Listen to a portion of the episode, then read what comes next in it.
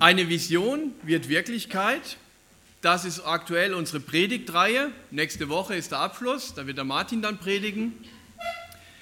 Es geht dabei um einen Mann, der einen unglaublich großen Wunsch hatte, der so unrealistisch war, dass fast niemand dran glaubte.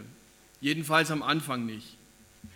Aber es ist tatsächlich möglich, dass unglaublich große Dinge Realität werden, Dinge, die heute noch völlig unrealistisch klingen. Eine Vision wird Wirklichkeit. Jerusalem, die Hauptstadt der Israeliten, war zerstört, die Einwohner wurden nach Babylon verschleppt. Nehemia war ein Mann, dem das Herz blutete, weil Jerusalem am Boden zerstört war. Er hatte eine Liebe zu der Stadt, einen Wunsch, eine Vision, ein Ziel, das er erreichen wollte. Die Stadt sollte wieder aufgebaut werden. Und er setzte alles dran, dieses Ziel zu erreichen. Und wir haben ja selber auch schon Ziele in unserem Leben gehabt oder wir kennen Leute, die viele Ziele haben, aber meistens werden nur die Ziele in die Realität umgesetzt, die wirklich aus meinem Herzen kommen, wo sich was in mein Herzen eingebrannt hat, wo ich mich mit Leib und Seele, mit ganzem Herzen reingebe. Er wollte die Stadt Jerusalem aufbauen, aber aus Sicherheitsgründen musste als erstes die Stadtmauer aufgebaut werden. Und die ganze Bevölkerung, die wieder zurückgekehrt ist, baute mit. Ein gigantisches Bauprojekt mit 42.360 Einwohnern, die gleichzeitig auch Bauleute waren. So viele Israeliten sind zurückgekehrt. Dazu kamen noch 7.337 Sklaven und 245 Sänger. Damals gab es ja noch kein Radio, man will Musik auf der Baustelle haben. Nee, das stimmt nicht. Die 245 Sänger, die waren nicht für die Baustelle, sondern die waren als Tempelsänger angestellt. Also rund 50.000 Personen. Lörrach hat 48.000 Personen, da kann man das ungefähr vergleichen. So eine ganze Stadt wie Lörrach hat da mitgebaut. Und mittlerweile war die Mauer fertiggestellt. Nehemia setzte Wachleute ein, die die Stadtmauer bewachten und stellte Sänger und Leviten in den Tempel. Also die bürgerliche Ordnung wurde immer mehr hergestellt. Die Sicherheit war da, von innen und von außen, aber die Stadt selber lag immer noch in Schutt und Asche. Jeder ist dorthin gezogen, wo er früher gewohnt hat oder die Vorfahren gewohnt haben und hat sich behelfsmäßig eingerichtet.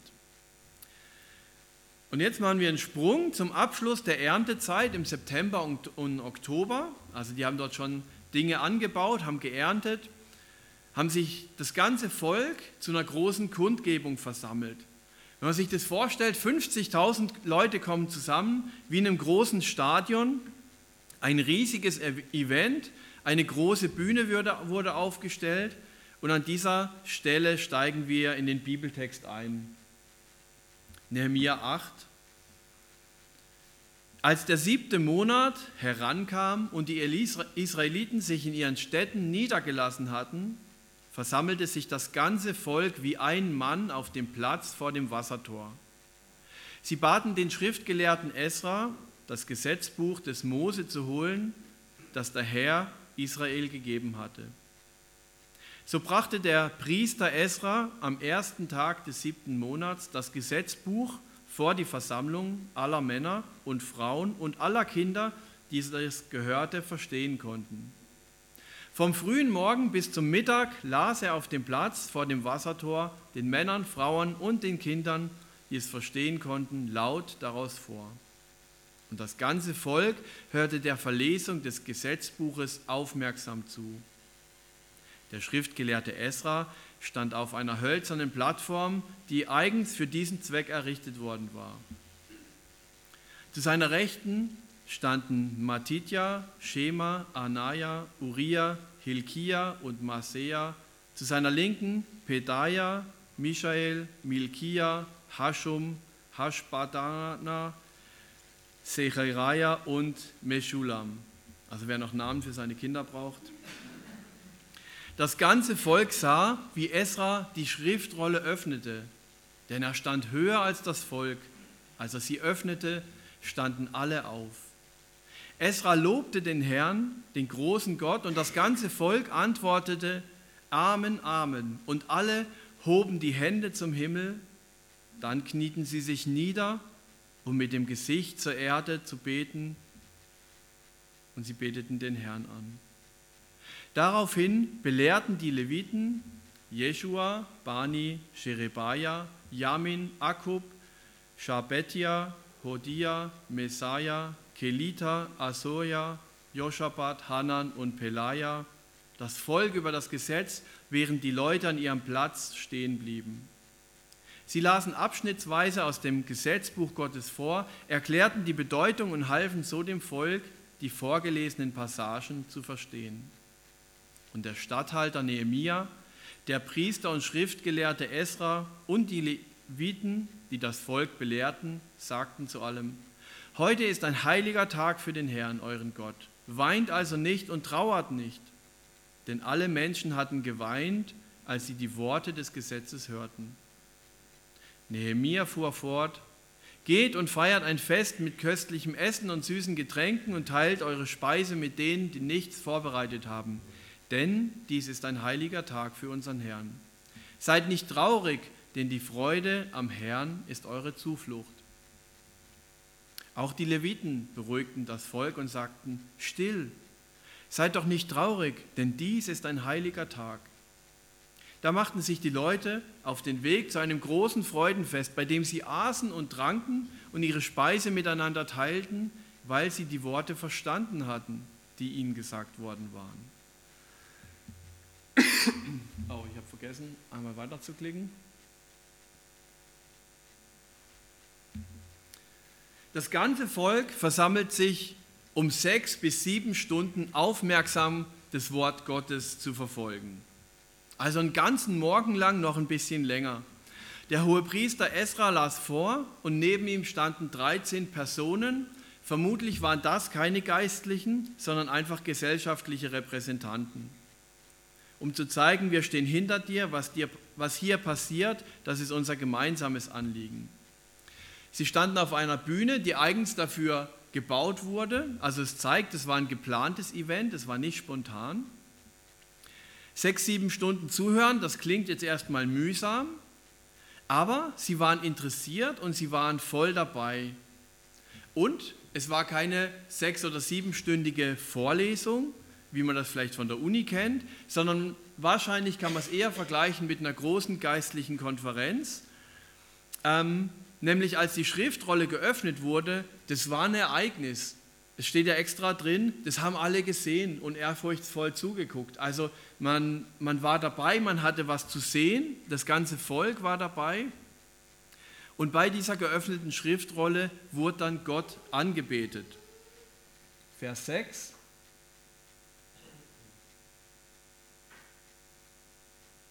Esra lobte den Herrn, den großen Gott, und das ganze Volk antwortete Amen, Amen. Und alle erhoben ihre Hände. Also das war ein Ereignis, da gab es was zu sehen, da gab es eine Anbetungszeit.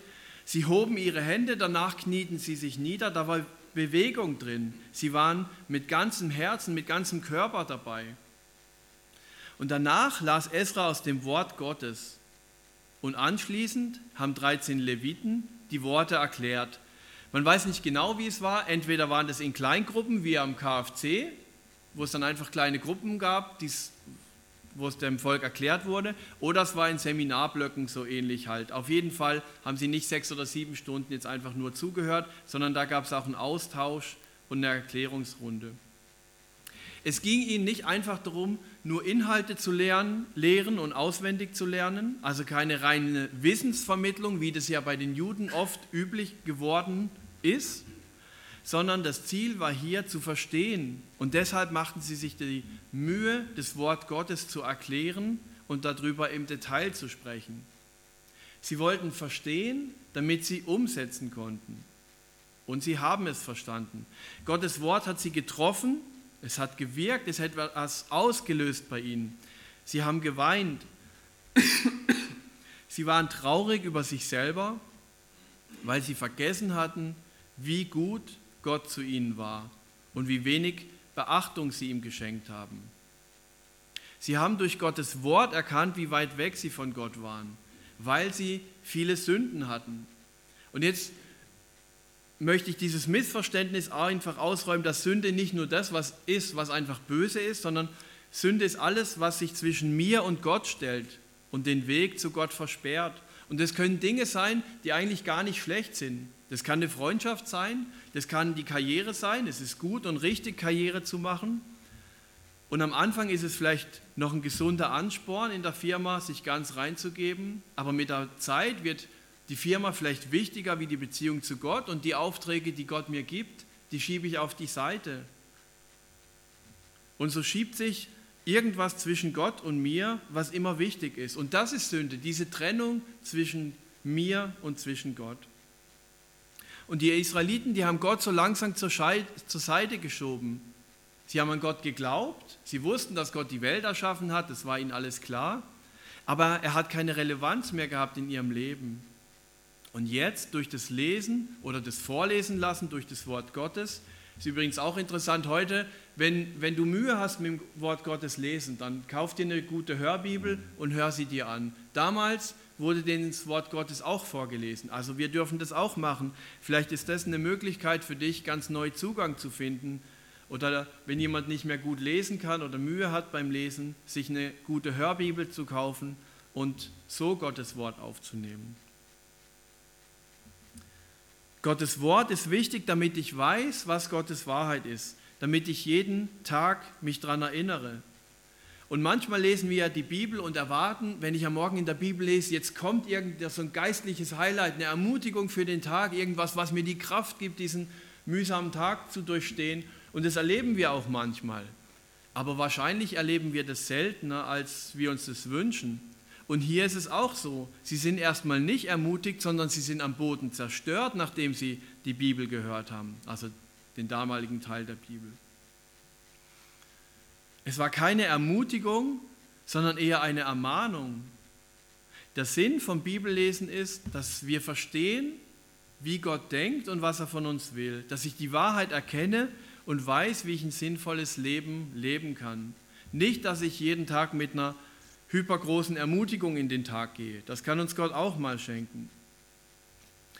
Hier beginnt ein heiliger Prozess. Sie erkennen ihre Schuld ein, sie sehen, wie weit sie von Gott sind und weinen.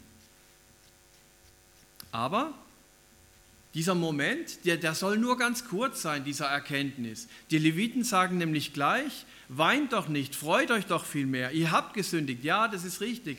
Ihr habt Gott nicht vertraut. Aber jetzt, wo ihr das erkannt habt, lasst uns feiern. Wir haben einen guten Gott und sie haben ein Fest angeordnet. Und in der Schlachterübersetzung, da steht, ähm, sie sollen fette Speise essen und süße Getränke, also Pommes und Cola. Ein spontanes Fest. Und weil es spontan ist, wie feiert man ein spontanes Fest für 50.000 Leute? Wenn wir jetzt alle noch Mittagessen organisieren würden, spontan, würden wir es vielleicht noch hinkriegen mit irgendwo alten Nudeln, die noch rumliegen. Aber für 50.000 Menschen ein tolles Fest zu organisieren, ist nicht möglich spontan. Deswegen sagen sie, feiert es in eurer Familie, in eurer Großfamilie. Und wenn jemand nichts zu essen hat, dann nehmt diese Leute mit und feiert gemeinsam.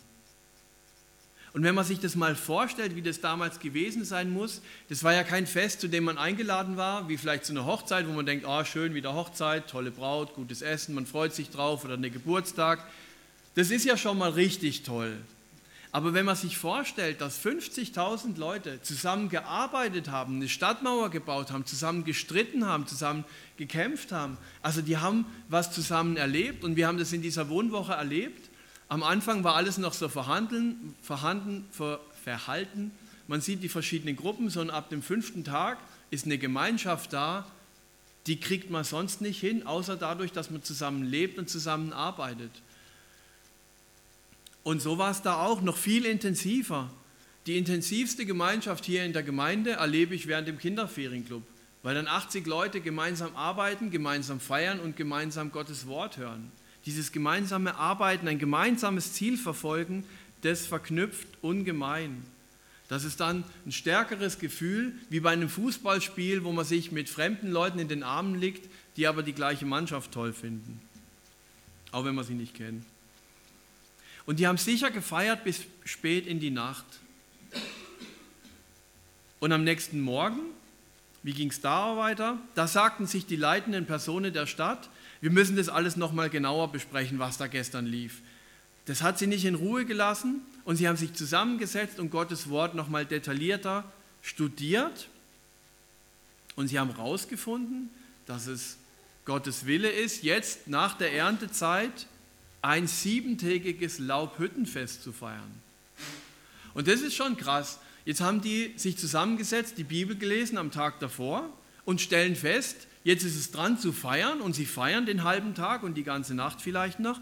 Am nächsten Tag steht man auf, liest nochmal in der Bibel und stellt dann fest, dass es Gottes Wille ist, nochmal sieben Tage zu feiern.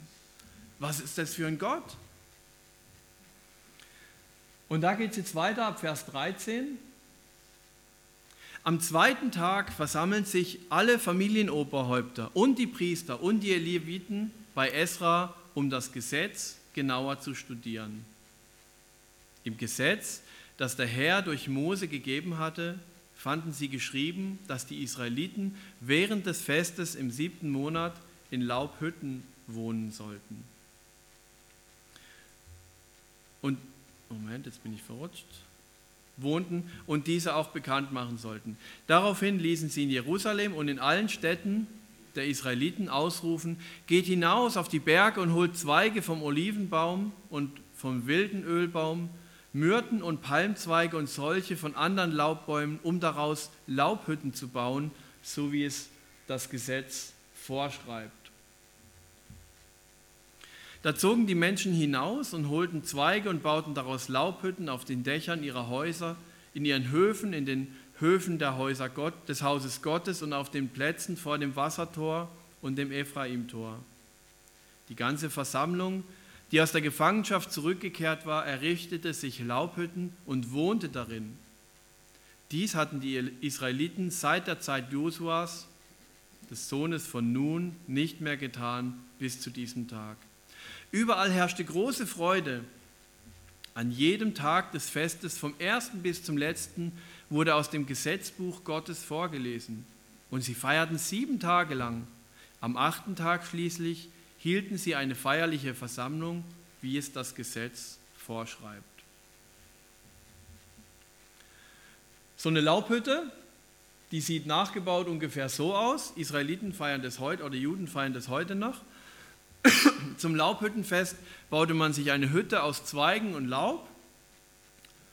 Und ursprünglich gab diese Hütte ähm, Schatten, wenn man auf der Feldarbeit war. Darin konnte man Pause machen, sich vor der Sonne schützen und einen Happen essen, was trinken. Das Laubhüttenfest hat mehrere Bedeutungen. Mit der Zeit hat es immer mehr Bedeutung bekommen. Zum einen war es ein Erntedankfest. Nach dem Auszug aus Ägypten war es das Fest der Freiheit und jetzt, nach dem Einzug in Jerusalem, hat es nochmal eine neue Bedeutung bekommen.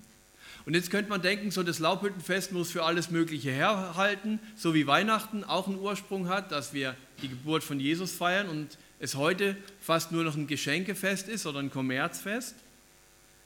Aber das Laubhüttenfest hat, ist, hat als eigentliches Ziel, nicht an ein geschichtliches Ereignis zu erinnern, sondern das eigentliche Ziel ist, einen Gott darin zu erkennen, der die Macht hat, das Volk zu befreien und zu beschenken. Und zwar damals wie heute. Der Sinn des Laubhüttenfestes könnte man auch einfach zusammenfassen in wir feiern, was Gott uns geschenkt hat, das feiern wir jetzt. Jeder darf das Laubhüttenfest feiern. Und vielleicht hast du auch irgendwas, für was du dankbar bist, dann feier das doch. Gott freut sich, wenn wir ihn hinter den guten Dingen erkennen. Die Israeliten, die hätten ja auch Nehemiah feiern können, hätten sagen können, super, dass wir so einen tollen Visionär haben, der ein Ergebnis sieht, wo es noch gar kein Ergebnis gibt, der eine fertige Stadt sieht, wo nur Schutt und Asche liegt. Ohne ihn hätte das niemals geklappt. Ein Hoch auf Nehemia und sein Verhandlungsgeschick, seinen Mut, sein Fleiß und seinen Erfolg. Aber das haben sie nicht gemacht. Durch das Lesen der Heiligen Schrift haben sie erkannt, dass Gott dahinter steckt und sie befreit hat. Das Wort Gottes gibt uns einen anderen Blick auf die Dinge. Wir sehen die Dinge anders, einen tieferen Blick. Es zeigt uns die Wahrheit. Es macht uns auch weise und sie erkennen, dass Gott Nehemia die Vision und ihnen den Erfolg geschenkt hat. Und es hilft auch uns, wenn wir von Dingen oder Menschen begeistert sind, So wie wir vielleicht von der Claudia begeistert sind, was sie alles gerissen hat in, in diesem Jahr und was sie für eine tolle Person ist. Und ich kann ein Loblied auf sie singen. Oder ich kann sagen, Gott, ich bin dir dankbar, dass du der Claudia so eine Liebe, so eine Kreativität geschenkt hast, so ein Durchhaltevermögen.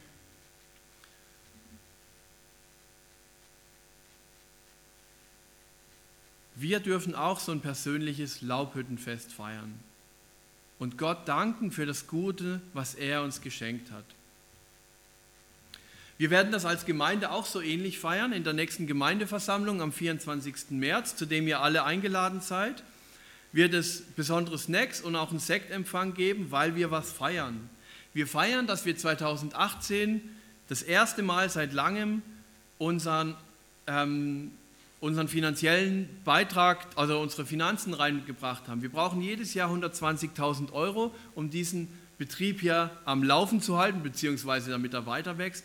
Das ist eine riesige Hausnummer, aber wir haben es 2018 geschafft und das feiern wir gemeinsam. Das ist unser nächstes Laubhüttenfest als Gemeinde, weil wir da feiern wollen, dass Gott gut ist, dass er an uns denkt und dass er uns mit allem versorgt, was wichtig ist. Was hat Gott in deinem Leben Gutes getan? Was ist deine Laubhütte? Was willst du feiern und Gott dadurch verehren? Eine Woche wohnten hier in Jugend, also eine Woche lang wohnten ähm, die Israeliten in selbstgebauten Hütten, so wie unsere Jugendliche eine Woche hier gewohnt haben, auf ihr Bett verzichtet haben. Das Spannende ist, diese Hütte kann jeder bauen, da braucht er kein Geld dafür. Ähm, und in der Regel hat man die zu Hause gebaut, auf dem Dach oder im Hof. Das heißt, man braucht auch keine Toilette und gar nichts. Ähm, also ganz einfach hat man gelebt, so wie wir hier auch eine Woche ganz einfach gelebt haben. Sie haben jeden Tag in der Bibel gelesen, das haben wir auch gemacht. Sie haben jeden Tag gefeiert. Gut, das haben wir jetzt nicht so gemacht, wir mussten in die Schule. Aber durch dieses, dass es ganz einfach war, konnte es jeder miterleben. Und sie haben nicht nur drin gegessen, sondern sie haben auch drin gelebt, drin geschlafen. Aber warum müssen sie drin schlafen? Damit sie es spüren und erleben, dass es für sie von Anfang an nicht nur eine kognitive Sache ist, sondern auch eine eine Sache von ihrem Herz. Denn Wissen allein ist nur die halbe Miete. Und wir müssen den Glauben auch erleben. Was ich erlebe, prägt sich tief in meine Seele ein und sorgt dafür, dass ich mich immer wieder an die Wahrheit des Wort Gottes erinnere. Gottes Wort lesen und Gott erleben gehören untrennbar zusammen. Wenn ich nur eins davon habe, ist es ein toter Glaube. Ich kann zwar mit einem von beiden anfangen, aber dann muss ziemlich schnell das andere dazukommen. Das Wort Gottes, ohne es zu erleben, was da steht, ist ein toter Glaube und andersrum sind Erlebnisse ohne Gottes Wort auch ein toter Glaube. Paulus ging es auch so. Der hat die damalige ganze Bibel gekannt. Er war ein erstklassiger Theologe, kannte alle wichtigen Verse auswendig und er hätte eigentlich aus diesen Texten erkennen müssen, dass Jesus der Messias ist. Aber er hat die Bibel erst begriffen, als Jesus ihm begegnete, als er Jesus erlebte, spürte, sah und hörte. Beides gehört zusammen, Wort Gottes, hören und erleben. Deshalb ist auch das Abendmahl wichtig, dass wir nachher feiern, weil uns Jesus dadurch begegnet. Wir bekommen Jesus zu schmecken und zu sehen im Abendmahl. Wir nehmen ihn spürbar in uns auf. Gottes Wort wird zur Freude, wenn es aus freien Stücken sorgfältig befolgt wird. Ein großes Freudenfest, um Gott anzubeten und sich selber auch zu freuen. Jeden Tag lasen sie in der Bibel und jeden Tag feierten sie. Was für ein Leben! Ein Leben, das Gott gefällt Wer nach einer Predigt gerne Hausaufgabe mitnimmt, den lade ich ein, heute ein persönliches Laubhüttenfest zu feiern oder nächste Woche. Und überleg dir mal, was hat Gott dir geschenkt? Vielleicht heute, vielleicht die letzte Woche oder die letzten Monate oder generell in dein Leben. Was hat Gott dir geschenkt? Und dann feier mal dein Laubhüttenfest. Lass einfach mal manches stehen und liegen, räum die Küche mal nicht so sauber auf und trink eine Tasse Kaffee mit deiner Familie oder mit deinen Freunden oder alleine oder ein spontaner Besuch beim Griechen und feier einfach mal, was Gott dir geschenkt hat. Das ist Anbetung und darüber freut sich Gott. Amen.